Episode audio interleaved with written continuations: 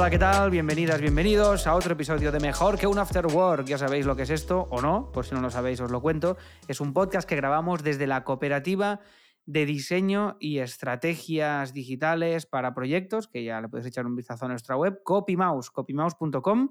Y, y nada, hoy vamos a tener otra charla con personas creativas a las que admiramos, porque de esto va este podcast. Y, y, sin más dilación, saludo a Lucía, que está en Galicia, como siempre. Lucía, ¿qué tal? ¿Cómo estás? Hola, Alex, ¿qué tal? Muy bien, por aquí muy bien, la verdad. Muy bien, muy bien, estupendo, fantástico. Llueve hoy, porque aquí sí, en Barcelona, día gris. No, bueno, llovió, hoy ahora ya no sé, porque ya me lío. Eh, sí, hoy llovió, ay, no sé, no sé, no me acuerdo. Vale, no me acuerdo, ya se llovió, no. Es que estos días ha llovido como a ratos y ya, ya me lío. En una lluvia, una lluvia constante, ¿no? incapaz de... Sí, sí, ya me bueno, lío. Vale, vale, pues nada, nada, no entraremos en el parte meteorológico porque además este podcast, como es atemporal, esto igual se escucha dentro de 30 años y ya no existe la lluvia. Ya ya no entonces, claro, ya la gente no sabrá de qué estamos hablando. Bueno, y saludamos, que no sé dónde se ubica físicamente. En Barcelona, en Barcelona. Ah, en Barcelona también, muy bien. Pues saludamos a nuestra invitada de hoy, que es eh, diseñadora gráfica y tipográfica, y ahora se presentará, que es Laura Meseguer. Laura, ¿qué tal? ¿Cómo estás? Hola, ¿qué tal? Pues nada, muy bien. Aquí el Día de la Mujer Trabajadora, trabajando con vosotros. Un placer, gracias por invitarme. Y nada, pues bien, contenta bien. de hablar con vosotros. Pues contentos nosotros de, de, tenerte aquí. Sí, sí, esto lo, hemos, lo estamos grabando en, 8, en 8M, eh, literalmente, y supongo que lo emitiremos pocos días después, porque entre que grabamos una conversación y la emitimos pasan tres o cuatro días. Bueno, hay que recordar que empezamos hace justo un añito con, con, con la grabación de Uy, es verdad, podcast. es el cumpleaños del podcast. Sí, soy, soy. Ostras, qué, sí, sí. qué, qué, qué, despistado. Ah, qué, qué despistado. pues sí, pues mira, una, una, una, manera muy chula de celebrarlo. Oye, pues eh, Laura, hoy, ahora, hoy hablaremos de tipografía, hablaremos de muchas cosas, de diseño, pero me gustaría, antes que nada, para quien no te conozca, que te presentes un poco y nos digas quién eres y, y a qué te dedicas. Eh, vale, pues yo soy Laura Meseguer, eh, soy diseñadora gráfica de formación, pero a través de los años me fui especializando en tipografía. Y bueno, abarco la tipografía desde muchos aspectos, desde diseñar tipografías para mí como proyecto personal, mm. diseño tipografías a medida para clientes, tanto de dibujar una marca como un alfabeto o alfabetos corporativos. Y también soy docente, soy, doy clases de tipografía para diseño editorial en Elisaba y también eh, doy clases de diseño de tipografías en la escuela que, de las que soy directora y coordinadora, tipo G, que es una escuela que nos hemos montado en modo libre sin alguna, sin estar adherida a ninguna universidad. Vale, también, ¿cómo es la escuela? ¿Cómo la encontramos? Por si nos, quien nos esté oyendo, ¿cómo pues la localiza? Es, tiene un nombre bastante abstracto, la verdad, porque bueno, es tipo-g.com.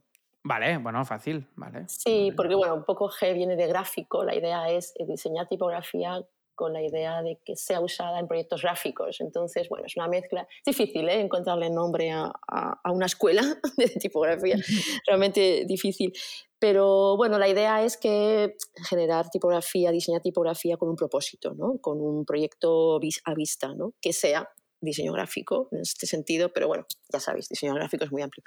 Y después también, pues un poco también he hecho alguna incursión en la autoría, ¿no? He publicado, publiqué un libro de tipografía para las revistas, fui coautora de un libro de cómo crear tipografías y algunos artículos pues, también escritos. ¿no? Entonces, digamos que abarco la disciplina de la tipografía desde muchos aspectos. Vale, bueno, tipografía es el tema, veo, ¿eh? Es el hashtag. Si hubiera que elegir uno, sería tipografía. Vale, entonces, ¿cómo empieza tu pasión por la tipografía? O sea, ¿cómo, cómo, ¿en qué momento tú dices, me flipan eh, la, crear tipografías y quiero dedicarme a esto? ¿Cuál es el momento que tú te enamoras de, de esta pues, historia? La verdad es que yo creo que hay, no sé, me gusta pensar que hay muchos momentos, ¿no? pero realmente cuando lo veo como una posibilidad es cuando descubro la tipografía digital a través de eh, trabajar con ordenadores. Estamos hablando de un año, año 90, año 91, cuando yo estoy trabajando en agencias de publicidad y se incorporan los ordenadores a las agencias de publicidad. Imaginaros, algo como que ahora, si alguien está escuchando que tiene veintipocos años, pues parece que sea como muy difícil, ¿no? Que haya un momento en que entra el ordenador en una agencia de publicidad y el ordenador, lo digo lo digo, eh, la conciencia, el ordenador. Había uno, ¿no? Había uno. uno, para todo el estudio que además eh, solo podía eh, usar, digamos, a priori una persona que sabía. Porque claro, aquello era una inversión enorme de dinero, una responsabilidad enorme. ¿no? Y ahí es donde em, llegó una persona que es una persona muy importante en mi vida, que es José Manuel Urós, mi socio en Tipotones, que es la fundición digital que tenemos juntos, que llegó como profesor de software. Entonces, allá en ese momento, cuando yo estoy trabajando en ese momento en la agencia como artifinalista y él nos viene a enseñar lo que es un mouse, lo que es Quark Express, lo que es Adobe Illustrator y en un momento de epifanía abre, abre un documento, escribe una palabra y hace trazados, ¿no? Lo convierte esa palabra a, outlines, a, contornos, digamos, y yo fue como, wow, o sea, la tipografía se puede dibujar, ¿no? Y que los días son trazos, claro, son formas, ¿no? Exacto. Y antes de eso, pues en realidad sí que era eh, mi formación en diseño gráfico. Yo estudié en Yocha, eh, pues yo empecé a trabajar muy prontito. O sea, yo empecé a hacer prácticas prácticas remuneradas, ¿eh? oh, qué, un animal mitológico, ¿eh? Ahora. Sí, qué privilegio. Poco remuneradas, eh, pero remuneradas. Bueno, remuneradas como un trabajo ahora. Exacto, pero, pero, que realmente para ser muy joven, cuando yo tenía 19, 20 años, pues para mí fue muy importante poder hacer unas prácticas remuneradas porque a mí me daba la vida. Entonces yo estudiaba por, trabajaba por las mañanas y, trabajaba, y estudiaba por las tardes. Entonces, a raíz de trabajar con un director de arte que se llamaba Salvador Martels, que todavía me acuerdo, un director de arte de la vieja escuela, old school, que él dibujaba las letras a mano o sea, él hacía los layouts, ¿no? El boceto del layout lo hacía a mano.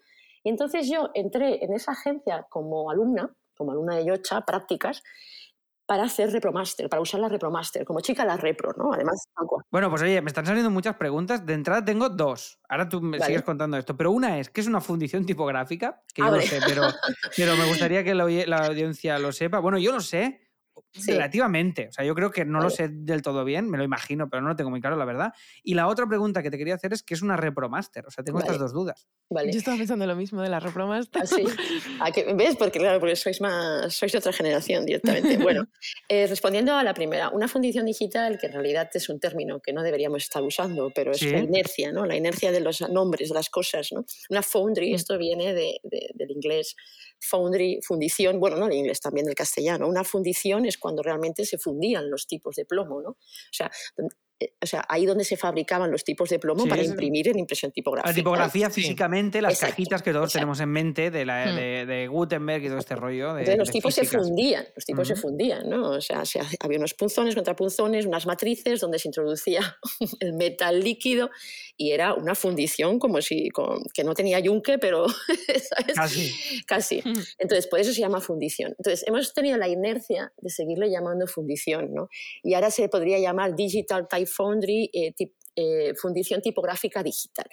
En realidad no se tendría que llamar así, pero bueno, yo creo que es un poco, un poco romanticismo y, inercia, que al final llega un momento en que nadie se plantea ahí eso como se debería llamar y le llamamos de esta manera. vale. Bueno, y también tiene una parte chula como de valorar el oficio, ¿no? De, de, dónde viene esto, porque realmente, y me gustaría hablar también de esto después, que realmente las tipografías son una cosa que, y me gustaría que hoy lo revirtamos, pero que han perdido valor. Es decir, es una cosa que está tan accesible que nadie es consciente de lo que cuesta hacer una, una tipografía, de la importancia que tienen, y todo el mundo tiene acceso a 30.000 millones de tipografías, que, estamos, que está ya un poco desvalorizado. No sé si compartes esta opinión o, no. Bueno, yo creo que eh, la tipografía, más que desvalorizada, eh, yo creo que no se ha tenido...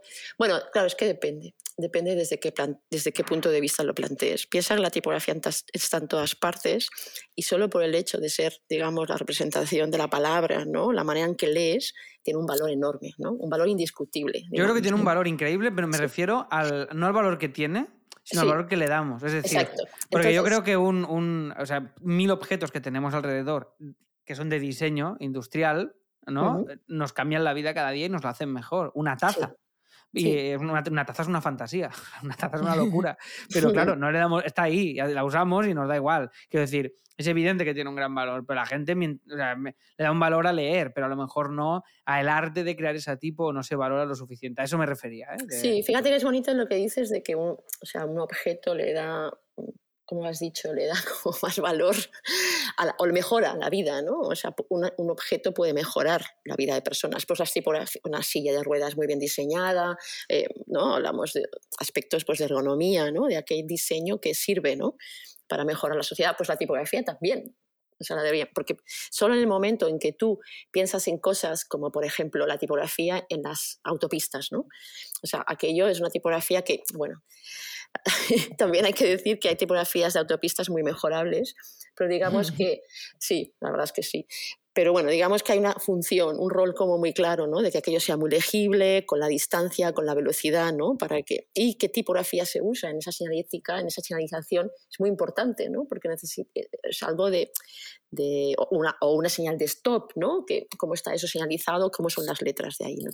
Entonces, digamos que sí que hay una parte de la tipografía que cumple un rol como de comunicación vital, ¿no? Y en ese sentido es muy importante. Pero lo que tú comentabas, eh, Alex, un poco hay tantas tipografías, ¿no? Que llega un momento en que diferenciar eh, o pensar, ¿no? Siempre se ha dicho, ¿por qué hay tantas tipografías? Hace falta más tipografías, ¿no? Es que es un clásico, ¿no? Entonces, bueno, siempre la tipografía es algo que responde, o sea, la creación de nuevas tipografías responde a nuevas necesidades, ¿no? Y digamos que contra más usos posibles, más necesidades de tipografías concretas. ¿no? Entonces, ahora, por ejemplo, por poner un ejemplo, ¿no? cuando estamos hablando de eh, empresas ¿no? que tienen que hacer un branding o un rebranding y esa empresa trabaja a nivel global, mm. pues su, su, digamos, tipografía eh, distintiva ¿no? Eh, no, tiene, no, no va a ser suficiente que solo cubra un número de lenguas, ¿no? A lo mejor va a necesitar que cubra muchas más, ¿no? Porque tiene mercado en, los países árabes o porque tiene, ¿sabes? O tiene mercado en China o mercado en Japón, ¿no? Entonces, esa necesidad, ¿no?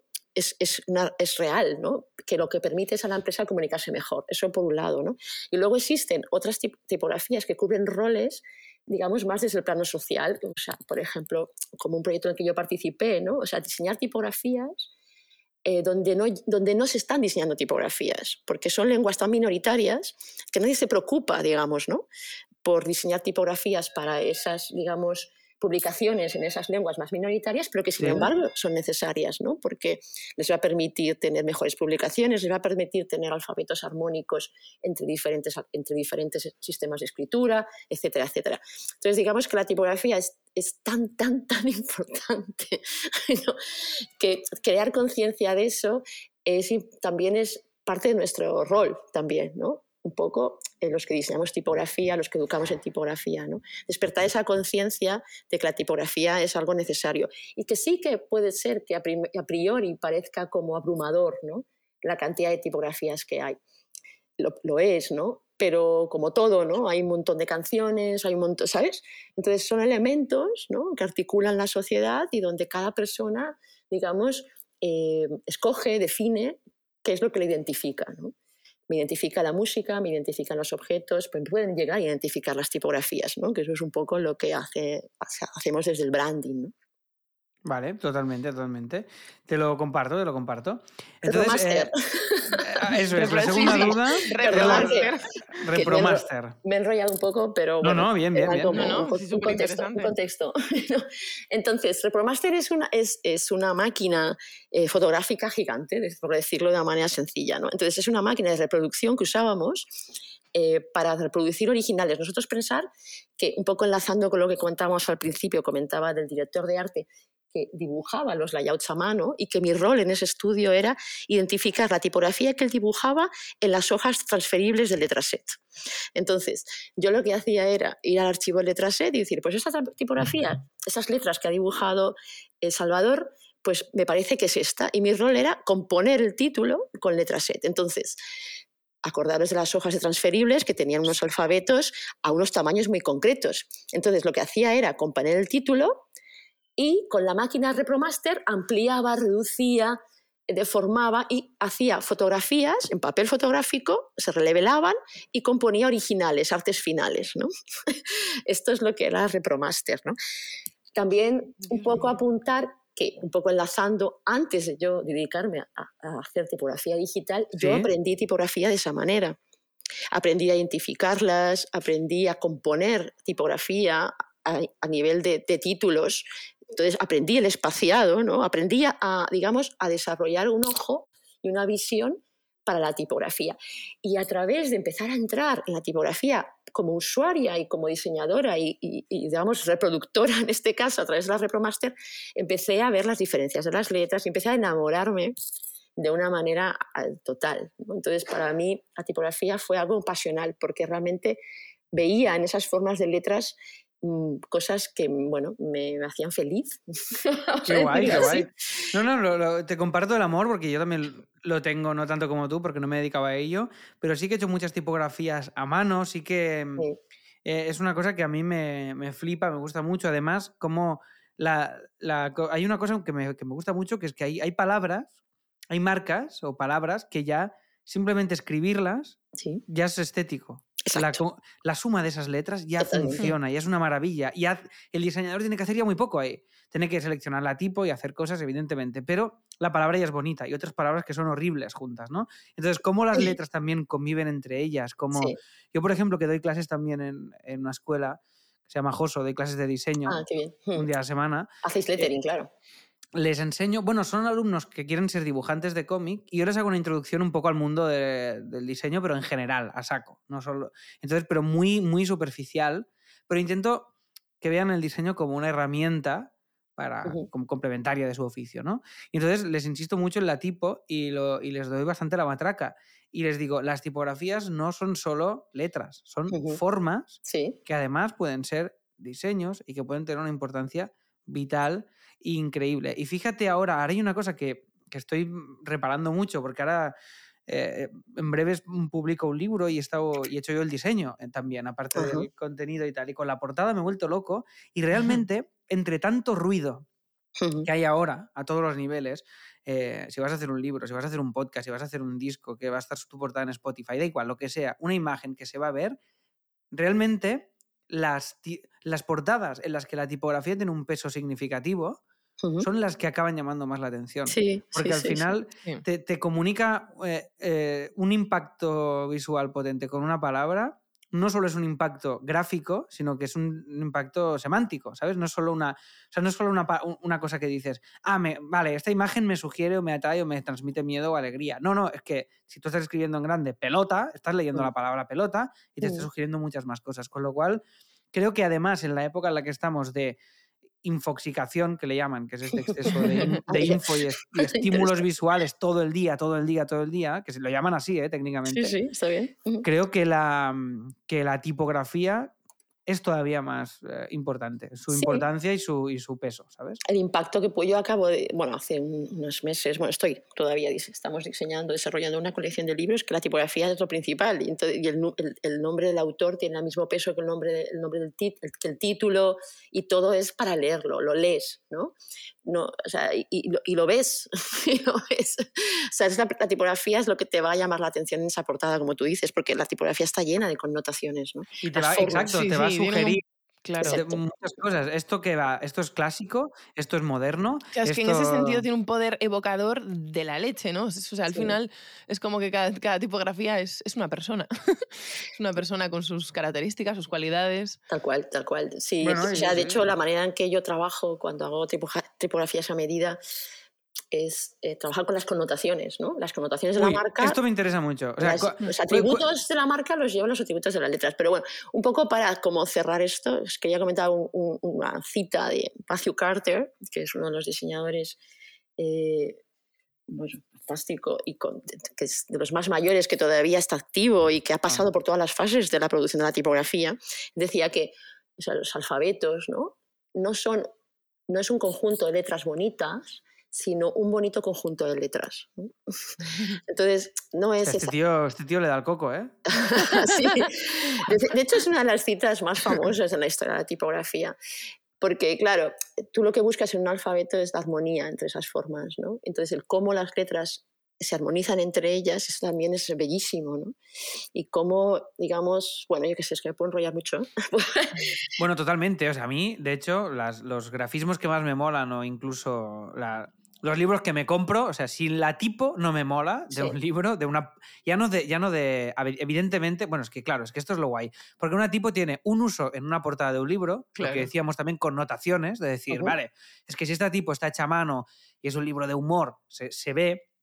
Si es una tipografía de terror, se ve, si es un libro clásico, se ve, es decir, te mm. está dando un montonazo de... te está dando dos infos a la vez, o sea, te está dando la, info de contexto y la, y la propia de, la palabra que te está escribiendo, con lo cual tiene un poder ya increíble. Entonces, em, yo creo que estamos de acuerdo en esto, nosotros también, tanto Lucía como yo, pues en Copimao nos dedicamos al diseño y somos muy conscientes de la importancia de la tipo, no, desde, no, no, es nuestro oficio como el tuyo directamente, y entonces por eso me gustaría mm, preguntarte ¿cuál es el proceso creativo al que tú te enfrentas? Ahora que hablabas de esto de mm, trasladar los valores de una marca a una tipo, ¿cuál es el, tu proceso creativo en el momento de fabricar una tipografía a, medida? ¿Cuál, ¿Cuál, es el primer paso que haces ahí? Bueno, ahí, eh, claro, va a depender mucho del encargo, pero un poco en general, por un poco centrar la pelota, porque si no...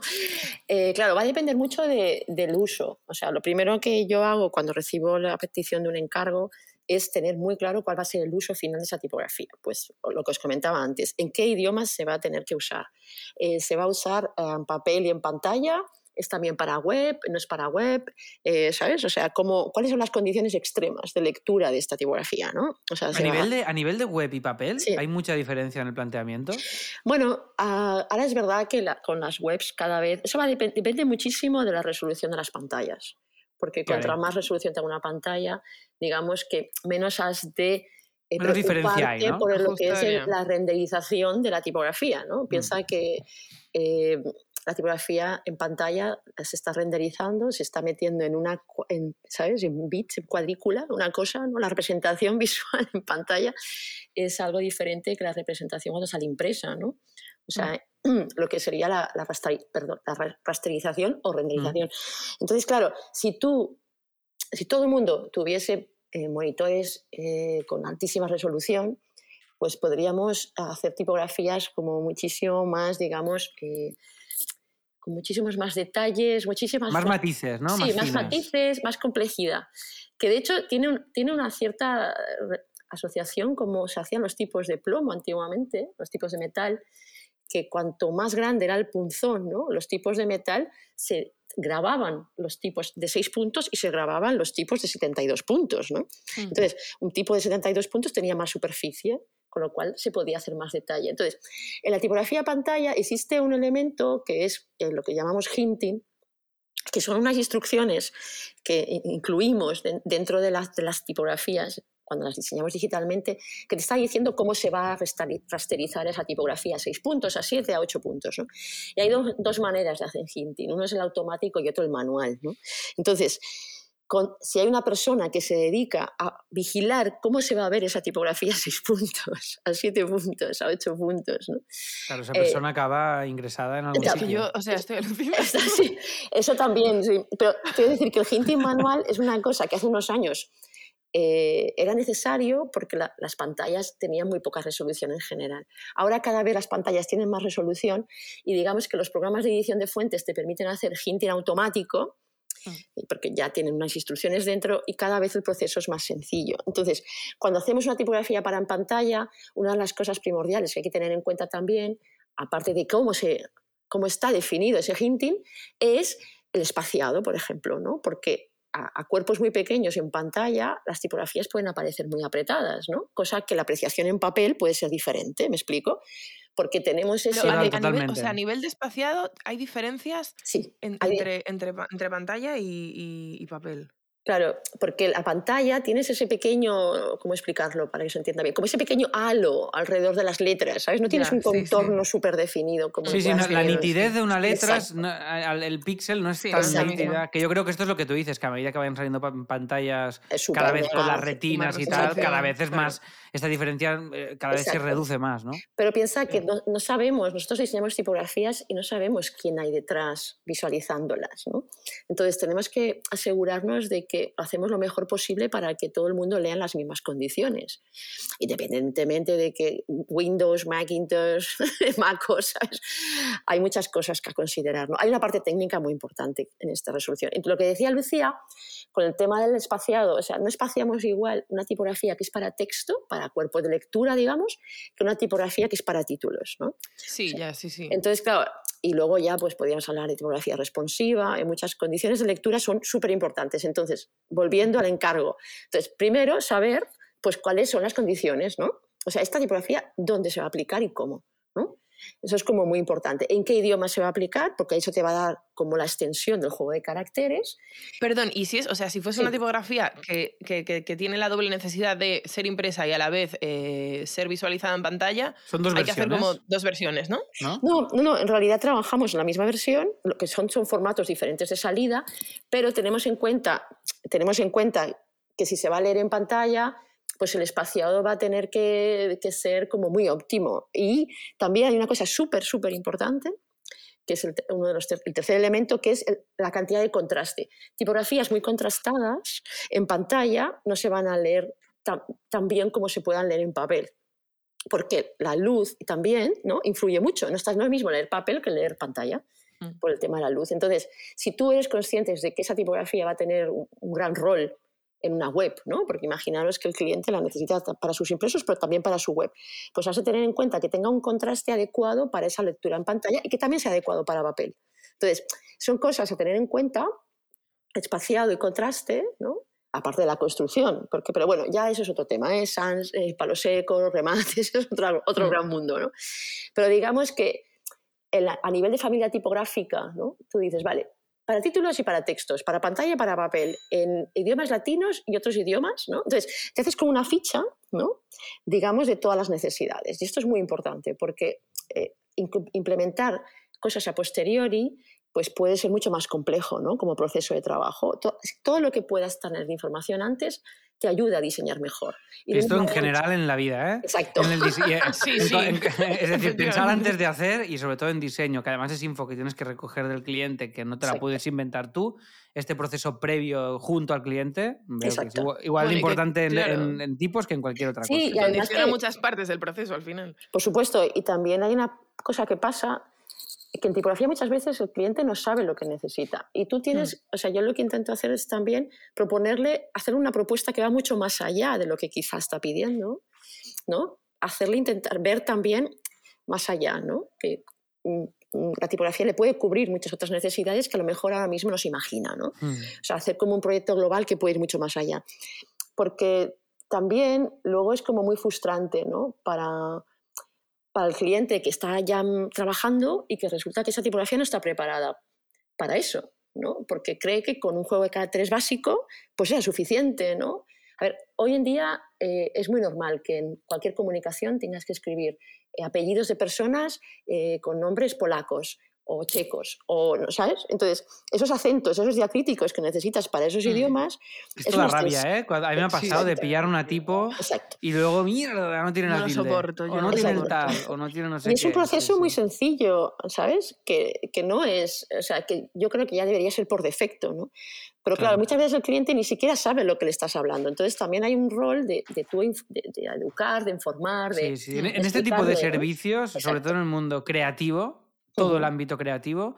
Creo que hay, cuando tienes un cliente, hay que hacer una doble función, tú, de proveedor y de divulgador, porque tienes que explicarle las cosas, ¿no? Tienen que entender por qué es importante hacerlo sí, por qué esa web tal, y eso hay que hacerlo y hay que hacerlo con, con contacto, pero a, a, su vez hay que ser contundentes y hay que ser claros, porque si no es complicado. Oye, me, me, gustaría clasificar Eh, las tipos a grandes rasgos, porque igual nos está escuchando alguien que no tiene la suficiente, bueno, que no se dedica al diseño básicamente. Entonces me gustaría que, eh, que acercamos una clasificación. Yo hago una clasificación, ¿vale? De tres básicas, que a los alumnos les cuento que hay básicamente tres. Una serían las típicas, que es la tipografía, entendemos clásica, que los oyentes la identificarán rápidamente con Times New Roman, ¿vale? Que es, eh, sería la tipografía con serifa, ¿vale? Luego tenemos la tipografía sin serifa, que es la, nació más moderna, es una tipografía que se asocia más a la modernidad, que sobre todo se usa para señalética y luego, evidentemente, pues para todo. ambas se usan ya para todo. Las tipografías sans serif son las que se usan mucho más en branding que más que nunca. ¿eh? En branding, sí, sí, totalmente, totalmente. Y luego... ¿La tercera?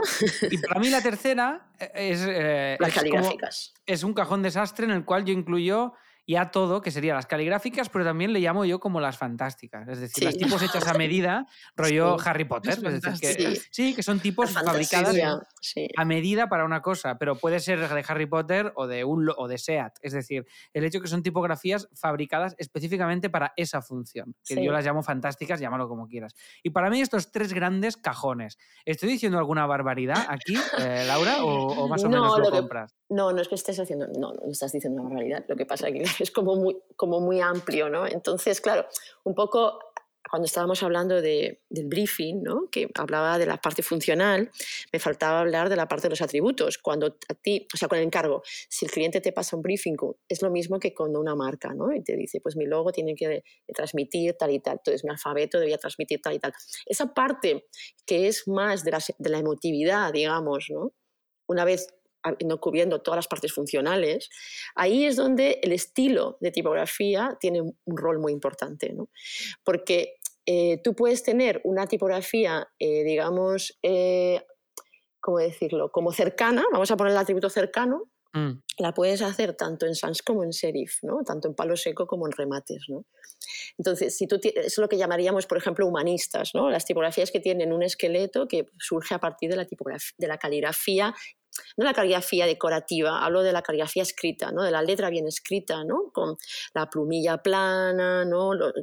Que viene de la Carolina, ¿no? los 30 grados, la inclinación, ¿no? lo que se enseñaba a escribir en las escuelas ¿no?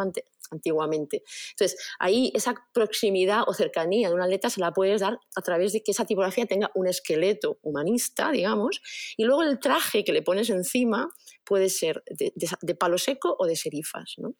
Entonces, ahí también hay esa parte de la estructura, ¿no? ¿no? De, cómo, de cómo también una cosa por ejemplo, otro, un ejemplo diferente sería la geometría, ¿no?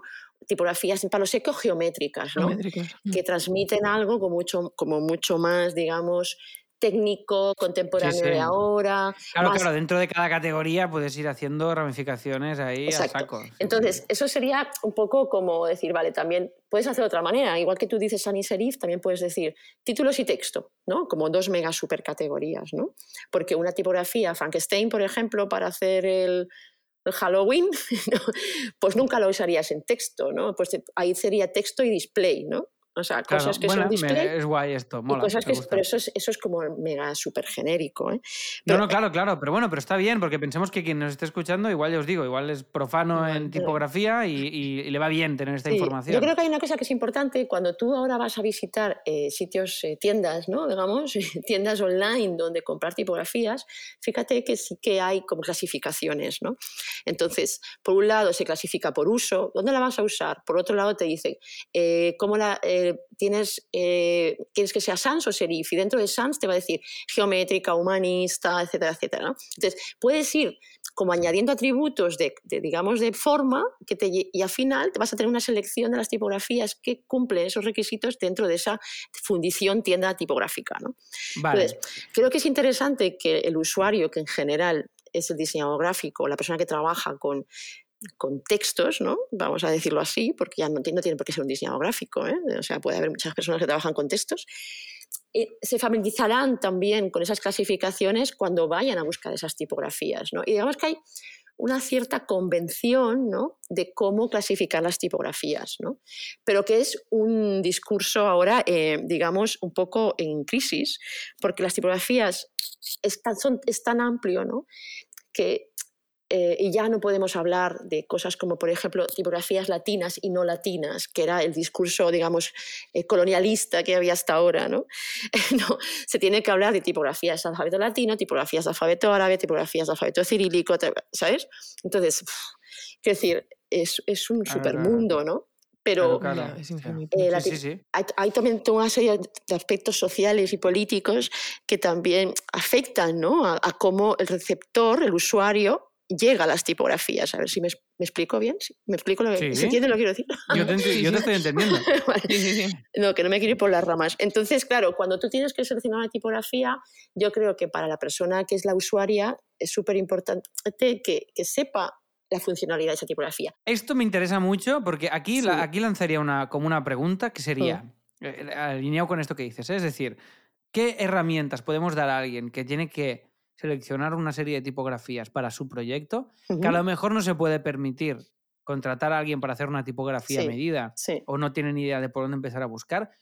Aquí lo que, es lo que dices, no se, se, trata de cambiar la pregunta y no es me gusta o no me gusta, sino qué función tiene que hacer eso. Y, y aquí, este sería el primer tip, es decir, hacer esta pregunta, pero el segundo, que te lo pregunto a ti, que no lo sé, sería cómo nos podemos orientar para buscar una tipo? ¿A qué fundiciones acudimos? Y sobre todo, mi pregunta es, ¿qué criterio, cómo podemos hacer que la persona que nos está escuchando ahora tenga algún criterio de saber si más o menos va bien o no va bien. ¿Hay alguna manera que tú recomendarías? Sé que esto es imposible porque es todo tu conocimiento, no lo puedes transmitir. no, no la hay. No lo puedes transmitir así por arte de magia, pero algún consejito, alguna cosilla que pueda ser para empezar a, tener esta inquietud tipográfica y, después ya ir más allá. Sí. Y una cosa que le digo a mis alumnos y que también yo porque yo también fui alumna, ¿eh? o sea, fui alumna de diseño gráfico y fui alumna de diseño tipográfico, porque, bueno, al final yo también estudié cómo diseñar tipografías, que en principio era autodidacta, pero después hice un máster en ello, ¿no? Mm. En, en, este caso en, en, la Haya, ¿no? En la KBK, en Taipa mm. Media. Y ahí desarrollas otra manera de mirar a las letras, ¿no? Entonces, hay una cosa que yo recuerdo mucho de cuando trabajaba en agencias, ¿no? Que lo que hacía, y es lo que hago con mis alumnos ahora, ¿eh? es decirle, vale, tú coge un libro, una revista que te guste, y que digas, ¿por qué me gusta? ¿no? Que porque las fotos son muy molonas, ¿vale? Ok. Por los colores, ¿vale? Ok. Pero la tipografía, o sea, ¿qué pasa con esa tipografía? ¿Esa tipografía te gusta? ¿Sabes? ¿Te resulta atractiva? ¿Te resulta legible? Entonces, ese es uno de mis, de mis grandes temas, no o sea, escoger algo que, que, te, que te apele, ¿no? que te diga, esto a mí me gusta, ¿no? Y a partir de ahí empezar a decir, vale, ¿y por qué me gusta, ¿no? Em, y deducir qué tipografía es. Entonces, hay una cosa que pasa con los alumnos muy frecuentemente, que en vez de pensar en los atributos que necesitan, que yo lo que intento cambiar, o sea, los, intento que desaprendan, ¿sabes? O sea, mis alumnos de máster vienen de ser diseñadores gráficos, pero que muchas veces no han hecho una formación en tipografía muy profunda, ¿no? Entonces intento que desaprendan y decir, primero piensa en cómo se va a tener que leer esto, cómo se va a imprimir este libro, ¿no? Entonces a partir de ahí empieza a buscar tipografías que digas, vale, son tipografías muy legibles a cuerpos pequeños, son tipografías que se van a leer muy bien. Eh, con impresiones, con, eh, digamos, condiciones de impresión, pues como periódicos, ¿no? Entonces, hay una serie de cosas que son las que yo les enseño a los alumnos, ¿no? Aprender a diferenciar una tipografía que se lee muy bien y una tipografía que no se lee. Entonces, lo que no, no les enseño, esa tipografía que se llama Pepita se lee muy bien. ¿Me explico? Les enseño. Sí, sí el, criterio, general para poderlo aplicar tú luego en otro sitio. Exacto, cómo a través de la anatomía de esa letra, ¿no? de ese conjunto de letras, de ese alfabeto, esa tipografía resulta legible. ¿no? Entonces, claro. Yo sé, soy muy consciente ¿eh? de que esto requiere tiempo, dedicación, o sea, y, que, y que, claro, tienes que estar como entrenado, ¿no? Pero precisamente cuando tú lees muy bien un libro, yo, por ejemplo, voy a la librería a comprar un libro y si veo que está compuesta según cómo, no me lo llevo. Te iba a decir que exactamente me pasa porque yo, yo leo muchos libros de ciencia ficción y tal, y de fantasía y movidas de estas. Entonces, eh, la, el diseño del libro no tanto de la portada, porque sí es verdad que en ciencia ficción mm, hay portadas que dices, madre, me voy a arrancar los ojos antes de leer, pero sí que el, el la, la, parte interior del libro, lo que es la, la donde están los, la, parte de la lectura, no sé cómo llamarlo ahora, los párrafos, vaya, los capítulos, todo. Eso sí que, me, eso sí que en, un, en un segundo lo miro y o está bien maquetado o no. Y ahí sí que se ve la importancia de la tipo eh, a un nivel brutal porque vas a estar conviviendo mucho rato con esa tipografía y tiene que ir rápido, tiene que ser el tamaño justo, el interlineado, el espacio entre letras. Y ahí sí que es, es, un, es, un, buen ejercicio esto que dices, aplicado da igual, ¿eh? Y una revista mal maquetada te quita totalmente, o sea, ya no entras. Es como, como, un podcast que se oye mal o una peli que está desenfocada, ya, ya, no entras ahí, ¿no? Pero ahí ya entras en un tema que también que conecta muy bien, que es ya no solo es qué tipografía usas, sino cómo la usas. Entonces, las condiciones de la maqueta, o sea, los márgenes que tiene la mm. página, el número de caracteres por línea, ¿no? el tamaño al que aplicas. ¿no? Contra más largas las líneas, pero se lee eh, ¿sabes? Si está justificada o no está justificada. Si está bien justificada, ok, pero si está mal justificada es un drama. Justificado, quien no, quien no lo sepa, es alineado ah, a dos lados. Exacto. derecha e izquierda, ¿vale? Porque igual hay gente que no... Luego, cómo separas los párrafos, ¿no? Si haces entrada de la primera línea o no. O sea, darle como respiros al lector, ¿no? Y que cuando tú ves una doble página, ojo, siempre, siempre doble página en libros, siempre. Claro. eh, eh, que, el, que, lo esté leyendo, que diga esto se lee muy bien, ¿no? Entonces ahí, como diseñador gráfico o que persona que empieza a trabajar en tipografía, dices, vale, ¿y esta tipografía cómo es, no? Pues tiene remates, ¿vale? Ok, es una tipografía con remates. Vale, ¿y cómo es? ¿Es un poquito condensada? ¿No es un poco condensada? ¿No? ¿Cómo son las proporciones? O sea, normales, ¿no? Que es lo que se lee mejor, ¿no? Mm. Ni muy condensada ni muy ensanchada, ¿no? Eh, cantidad de contraste, pues bueno, la relación, el contraste es la diferencia entre los trazos gruesos y los finos. que no haya mucha diferencia. Por ejemplo, un bolt, un peso ultra bolt de una tipografía con remates, pues tiene más contraste y eso se lee peor un bolt que un regular, por decir algo, ¿no? Un bol negrita. Entonces, hay toda una serie de condiciones que al final te, van llevando a conocimiento ¿no? de la letra. ¿no? Y mm. eh, hay mucha gente, yo conozco eh, a diseñadores de tipos que llegaron a ser diseñadores de tipos habiendo sido primero diseñadores de libros, ¿sabes? O sea, yo, por ejemplo, yo misma también soy diseñadora de libros y yo, yo antes de diseñar tipografías diseñaba libros también. Entonces, entras en la tipografía usándola y diciendo, esta se lee mejor, esta se lee peor. Eh, claro, claro, porque al final es la unidad básica de tu curro cuando maquetas un libro trabajas en un libro. Claro, Entonces, acabas teniendo tanto interés, te acaba, te acaba fascinando el tema y dices, ¿por qué esto se lee mejor que, que esto? ¿no? que te metes, te metes. Sí, otro gran tema, cómo combinar familias tipográficas. ¿no? Sí, otro gran tema. Pues claro, estamos abriendo aquí melones, otro melón. Pero como que hay tantos... Entonces, yo lo que mi recomendación es intentar entrar en la letra poco a poco, no querer abarcarlo todo y sobre todo desde ese aspecto que dices, esto, esto me transmite eh, eh, comodidad, es confortable, me gusta, lo leo bien. y luego, si fuese las de display, las de títulos, digamos, que pueden ser tipografías más usadas en marcas o en portadas de libros, por ejemplo, como tú apuntabas, o en packaging, ¿qué, o sea, ¿qué me llama? ¿no? O sea, esa, la belleza que pueda tener, el impacto que pueda tener, ¿no? el qué me dice. ¿no? Entonces, claro, escoger una tipografía eh, porque me gusta o no me gusta eh, es, es, demasiado limitado. ¿no? Entonces, hay que tener como, digamos, una uh, serie de... Estoy hablando desde el punto de vista de alguien que la tiene que utilizar, ¿eh? no desde mm. que la tiene que leer nada más. O sea, intentar aportar con tu elección tipográfica un montón de capas de contenido y significado, ¿no? Y, y que entonces va a hacer que la tipografía sola, o casi sola, digamos, no necesitará nada más, ¿no? El impacto será muy fuerte.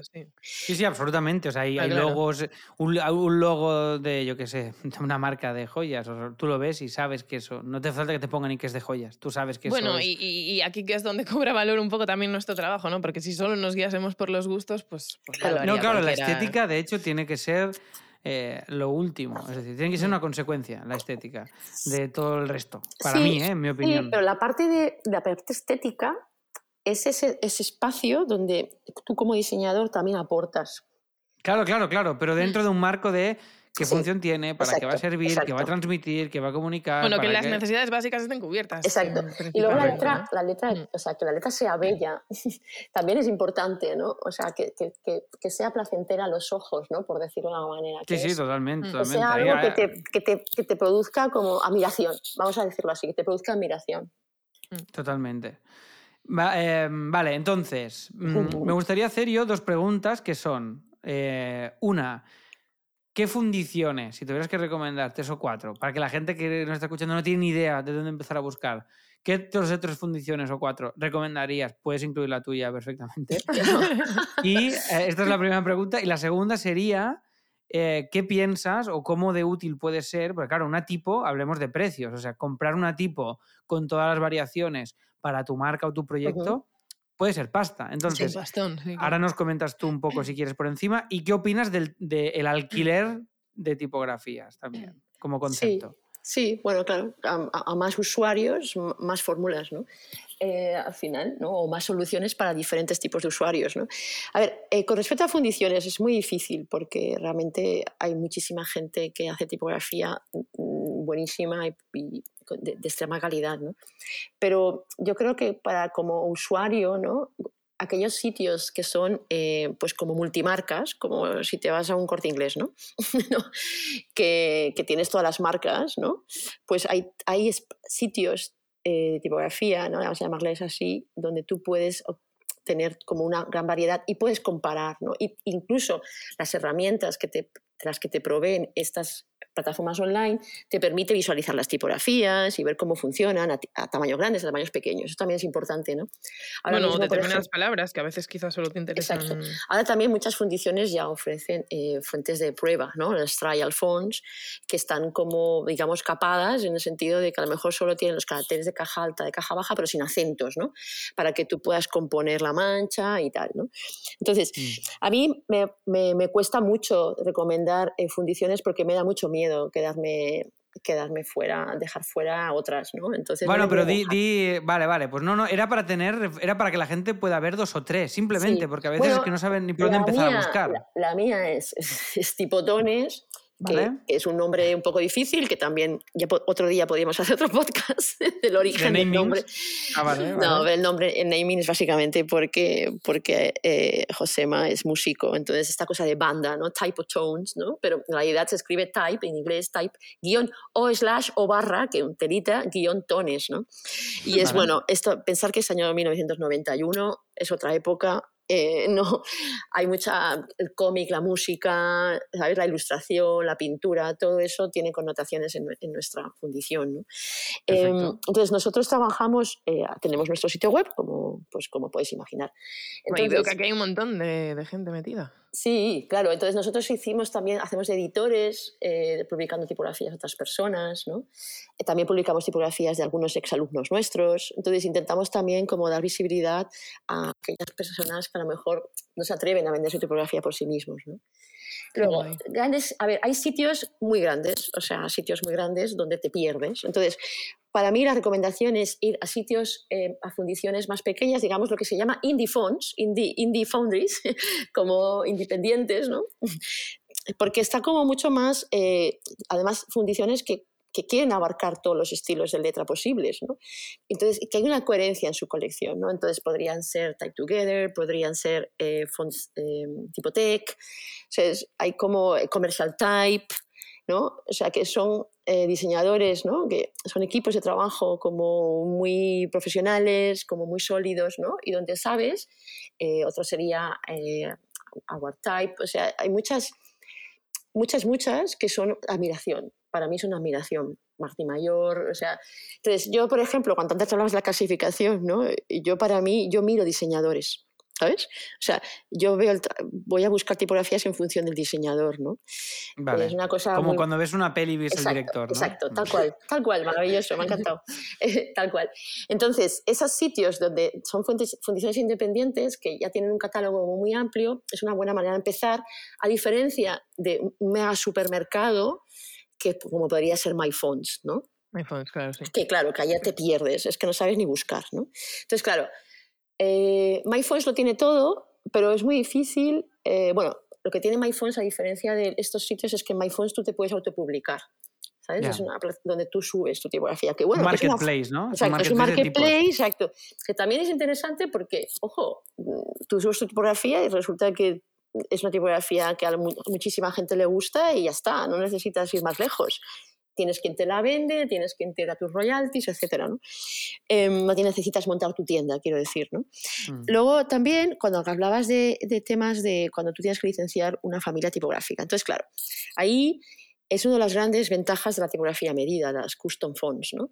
Cuando tú tienes que licenciar una tipografía eh, que existe, ¿no? comercial, para... Eh, trabajo en lo que llamamos licencias de esto, o de escritorio, digamos en papel, web fonts, para una app, para ponerla en tu servidor porque le tiene que tener acceso a multitud de personas, etcétera, etcétera, etcétera.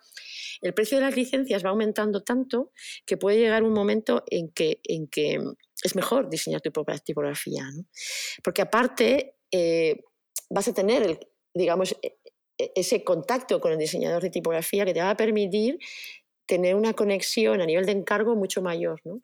Y puede haber necesidades futuras que van a estar cubiertas con esa misma persona. ¿no? Muchas veces en, tipografías amplísimas que existen, en, por ejemplo, en Google Fonts, ¿no? pues son equipos de trabajo enormes. ¿no? Y, claro, es muy difícil que a lo mejor te cubra todo lo que tú necesitas, ¿no? porque hay muy pocas tipografías, por ejemplo, que cubren todos los sistemas de escritura. ¿no? Eso es un ongoing project enorme que, que es, es, magno ¿no? y eso es muy difícil de cubrir. ¿no? Eh, entonces, no sé qué más me decías. Así, ah, alquilar, alquiler de fuentes. Entonces, el alquiler de fuentes es una fórmula que no sé si hay más plataformas, pero yo la conozco a través de Fontestant, que es eh, un sitio de alquiler, que ahí también tenemos nuestras tipografías. ¿no? Entonces, la fórmula que hicieron en Fontestant es decir, vale, cuando tú eh, licencias una tipografía, la licencia es para siempre, ¿no? O sea, tú adquieres una licencia y ya la puedes usar toda tu vida. Pero a veces esas tipografías que te gustan mucho, pues a lo mejor te cuesta 400 euros, por decir algo. ¿no? Entonces, lo que hace Fontestan es ofrecerte menos tiempo de uso a cambio de bajarte el precio. Entonces, la puedes, eh, digamos, probar gratuitamente tres horas y después la puedes alquilar un mes eh, por 8 euros, por ejemplo, un peso estoy hablando. ¿eh? Entonces, yo creo que es una fórmula muy interesante cuando se trata de proyectos como más efímeros. ¿no? Yo lo puedo usar en un libro, alquilarlas, ese libro, pero y ese libro queda impreso y no es un problema. ¿eh? No, para nada, para nada. y si... estaba pensando yo ahora, claro, ¿cómo funciona? Bueno, es interesante. no, es súper interesante porque tú, eh, las, las, las, fuentes se conectan, o sea, tú las, estás conectado a través de la nube. o sea, tú no te descargas las fuentes en tu máquina, las, se conecta a través de la nube. Entonces, ahí mm. tienes un contador que te dice, te quedan dos días para que caduque el uso de tu fuente. Mm. Entonces, claro, tú ahí pues dices, vale, ostras, pues no acaba el proyecto, pues las realquilas. Pero sigue siendo un precio muy pequeño, ¿no? Entonces, si tú al final resulta que después crees que, por ejemplo, es una colección de libros y que tienes que trabajar un año, pues no te vale la pena, ¿no? Pero si es un tiempo limitado, te permite una cosa que yo creo que es muy interesante, que te permite probar y trabajar con muchas tipografías diferentes claro, claro, luego ves por, el precio, ¿no? Exacto. y, o sea, y ahí no hay límite, yo qué sé, si lo vas a hacer para un libro y van a salir no sé cuántos miles o millones de copias, o sea, no hay límite en ese sentido, simplemente es... Es el tiempo que tú la tienes disponible y ya está. Sí, a ver, e, la licencia de tipografías de esto para escritorio también es así. O sea, tú licencias mm. una tipografía para usarla en un libro y puedes imprimir un millón de libros. O sea, es diferente con las web, que sí que se está contabilizando con número de visitas. Hmm. O, por ejemplo, las apps. Las apps es para una app. Tú, por ejemplo, te licencias una tipografía de stop y la usas en un libro hoy y el año que viene en otro libro. Mm. ¿Sabes? O sea, quiero decir que ahora también contra más usos, más licencias diferentes y también hay como... Por eso es muy importante que esto, bueno, es importante también decirlo, muy importante, que el usuario de una tipografía tiene que leerse las licencias, ¿no? Porque puede estar cometiendo una infracción, ¿no? Mm. Pensar que mucha gente no tiene esa conciencia de que la tipografía es algo que se tiene que usar de una manera legal y que hay luces. No, no, claro, claro. aquí también hay mucho terreno para hacer. Sí, hay mucho terreno. Entonces, tú, por ejemplo, por poner un símil, no se te ocurre utilizar una fotografía del fotógrafo X súper famoso donde te dé la gana. ¿no? Tú, o sea, pagas un uso en un periódico, en una revista, en, pues en un libro, ¿no? Y no se te ocurre usarla sin haber pedido permiso o sin haber pagado esos royalties. Pues la tipografía es lo mismo es controvertido porque mucha gente, por alguna razón, piensa que la tipografía debe ser, gratuita. Es que, es, yo, no sé, yo, al final. Bueno, pero hay gratuita. Es de, sí, o sea, si tú quieres tipos gratis, como todo, hay. Luego, si quieres más sofisticado, pues ya. Pero Google Fonts, entras, son gratis, los puedes usar donde quieras y como quieras. Exacto. Te da para jugar ya a saco. Exacto. Si no quieres ser un súper profesional de las tipos. Y con Google Fonts. Exacto. Mm, haces muchísimo. Haces ya muchísimo. Luego, a partir de aquí te Cada vez más y mejor, porque también van ampliando el catálogo y van ampliando eh, la calidad, ¿no? Porque ya han visto que es un producto que, les, que para ellos es, una inversión segura, ¿no? y es verdad que es lo que tú dices, Alex. O sea, dices, no, ¿quieres usar esa tipografía fantástica que ha hecho ese diseñador o diseñadora estupenda? pero no la puedes pagar, pues, pues, pues, pues no la puedes licenciar, pues, pues tendrás que usar una o a las quilas o haces usas una tipografía diferente. Pero ojo, también tú siempre, yo siempre animo a los diseñadores a hablar con los diseñadores de tipografías y decirles, oye, mira, es que voy a hacer este proyecto, eh, pues no sé, a lo mejor ese diseñador de tipografías está súper contento de que su tipografía se, vea en ese proyecto, por lo que sea, ¿eh? También hay muchas fórmulas. Yo conozco gente que está licenciando sus tipografías a precios muy reducidos eh, para alumnos, es una cosa que nosotros también hacemos, para estudiantes. O, por ejemplo, gente dice, si tu proyecto es para una ONG, eh, te voy a regalar la tipografía, ¿no? ¿Sabes? Entonces, no está de más también contactar con la fundición y preguntarle, oye, mira, pues es que no puedo pagar esto, me haces una oferta, ¿sabes? Ah, te puede sorprender, ¿sabes? Te puede sorprender, ¿no? Porque al cliente digamos, le puede interesar usar tipografía, pero al diseñador de tipos le puede interesar que esa tipografía se use en esa revista porque tiene muchísima tirada o porque es un proyecto muy importante a nivel social, ¿sabes? El otro día escuchaba eh, un podcast precisamente donde se hablaba de una fórmula de que una revista le ofreció a la fundición tipográfica hacerle un anuncio en la contraportada de la revista a cambio de que, de que le bajase la licencia, ¿sabes? Y dijo, ah, pues estupendo, me hacéis publicidad, estupendo, como un, un intercambio, ¿no? Mm. Entonces, bueno, o sea, yo creo que hay muchas maneras, ¿no? Pero la gente ha de tener conciencia, los usuarios han de tener conciencia de que es algo, es un, un, producto que se ha de licenciar, ¿no? Que no es algo. Yo creo que es un tema de influencia, de que cuando tú eh, pues arrancas tu, ordenador por primera vez y te vas a Word, pues tienes un montón de tipografías, ¿no? Entonces, claro, a la gente piensa que eso ya viene en la máquina. Yo me he encontrado con ese discurso, ¿sabes? Ah, pero tus tipografías no están en el ordenador. No, claro, es que es normal, es que la gente no tiene ni idea. Exacto, exacto. y no es una crítica, ¿eh? simplemente o sea, son cosas, son consecuencias de, de, unas, de, de unos hábitos, ¿no? De cosas que aparecen y que la gente dice, pues ya están, ¿por qué tengo que pagar una tipografía si aquí hay pues tipografías? Si la tengo ahí, ¿no? y bueno, etcétera, etcétera. ¿no? Muy bien, pues oye, eh, yo, a mí me gustaría también terminar reivindicando la tipo como como forma de, casi os diría, artística, ¿no? Como puede hacer más un Alex Trochud o estas historias, que la tipo ya en sí es ya una, sí, más lettering, ¿no? Que la tipografía en sí es ya la protagonista de nuestro diseño. Sí. O sea, es decir, que ahí ya es, es otra manera de poner en valor la, la, tipografía. Y bueno, yo creo que hemos revisado todos los palos. ¿Te queda alguna, alguna pregunta ahí en el aire, Lucía? No, yo creo que no. A ver, hombre, yo me podría pasar aquí horas hablando sobre esto. Eh, esto nos pasa con todas las invitadas, pero dentro de la hora que más o menos. Podríamos hablar de tipos de serifas, por ejemplo. claro, podemos de tipos de remates. ¿no? años y meses, sí, sí. Con respecto a esto que decías del arte, eh, yo creo que hay una cosa que me, a mí, bueno, a mí me gusta explicar un poco, ¿no? Porque, claro, los, te dice, ¿y cómo te inspiras, ¿no? Por ejemplo, ¿no? Te dice, ¿y cómo te inspiras para hacer una tipografía nueva? ¿Cómo, sabes? Claro, las, es, como, es la misma pregunta que le puedes hacer a un diseñador gráfico, a, un pintor, a un músico. ¿no? Entonces, las influencias que tú recibes, allá donde vives, la gente con la que te juntas, los libros que lees, o sea, todos son como ideas, ¿no? Todo te puede, son inputs, ¿no? Y mm. insisto mucho en la parte de los atributos, ¿no? O sea, cómo la tipografía puede expresar unos atributos de una manera muy simple, ¿no? Y ahí, cuando nosotros diseñamos tipografías por ejemplo, cuando tú tienes un briefing, yo, yo soy diseñadora de tipografías, Laura, ¿no?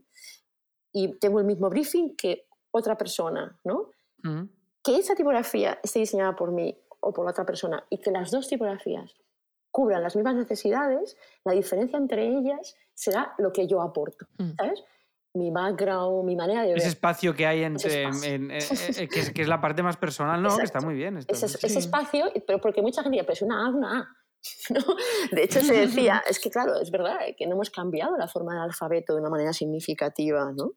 Eh, mm. y sigue siendo una A y ha de ser una A para que sea reconocible. Después, bueno, hay campos experimentales, abstracciones, etcétera, ¿no? Pero ese espacio pequeño que tenemos de expresión propia, ¿no? Es lo que diferenciará unas de otras. Y una cosa que yo creo que es muy interesante, el cómo hacer que las tipografías sean reconocibles.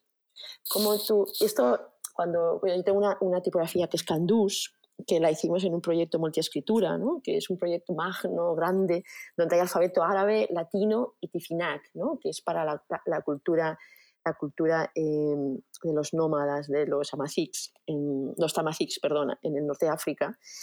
Y claro, esa armonía, ¿no? Cómo el alfabeto latino que yo diseñé surgió a partir de manuscritos árabes, ¿no? Y cómo a través de ver otras formas de escritura ves otra manera de representar, de representar las letras, ¿no? La letra escrita, ¿no? Y cómo eso revierte en tu propia manera de ver la letra, ¿no? Y cómo ahí ese background, ¿no? Puedes aportar algo más, ¿no? Y yo aquí ya me pongo en la parte esta romántica. Sí, pero esto, esto, esto que estás haciendo ahora, es que me parece una locura, porque, o sea, justo he entrado a, mirar este tipo que dices, Candus. Sí, yo también lo estoy mirando, sí. Y, y, claro, al final eh, es, es, la leche, porque mm, en, función del, del, alfabeto es como que, joder, cambia, cambia mucho y, y pienso, ¿cómo haces para mantener ¿no? la esencia en, en, en, cada uno de los alfabetos. Me, sí, este proyecto para mí es el proyecto que me, que me ha... Hasta la fecha siempre dice, ¿cuál es tu mejor proyecto? Pues el que no se ha hecho, ¿no? pero, pero, este proyecto para mí fue muchísimas cosas, ¿no? O sea, conocer otra cultura, otra escritura, el trabajo en equipo, trabajar con personas que dominan, digamos, que son más conocedoras de otras escrituras y, adentrarte en ese mundo, ¿no? Y cómo te ibas impregnando, ¿no?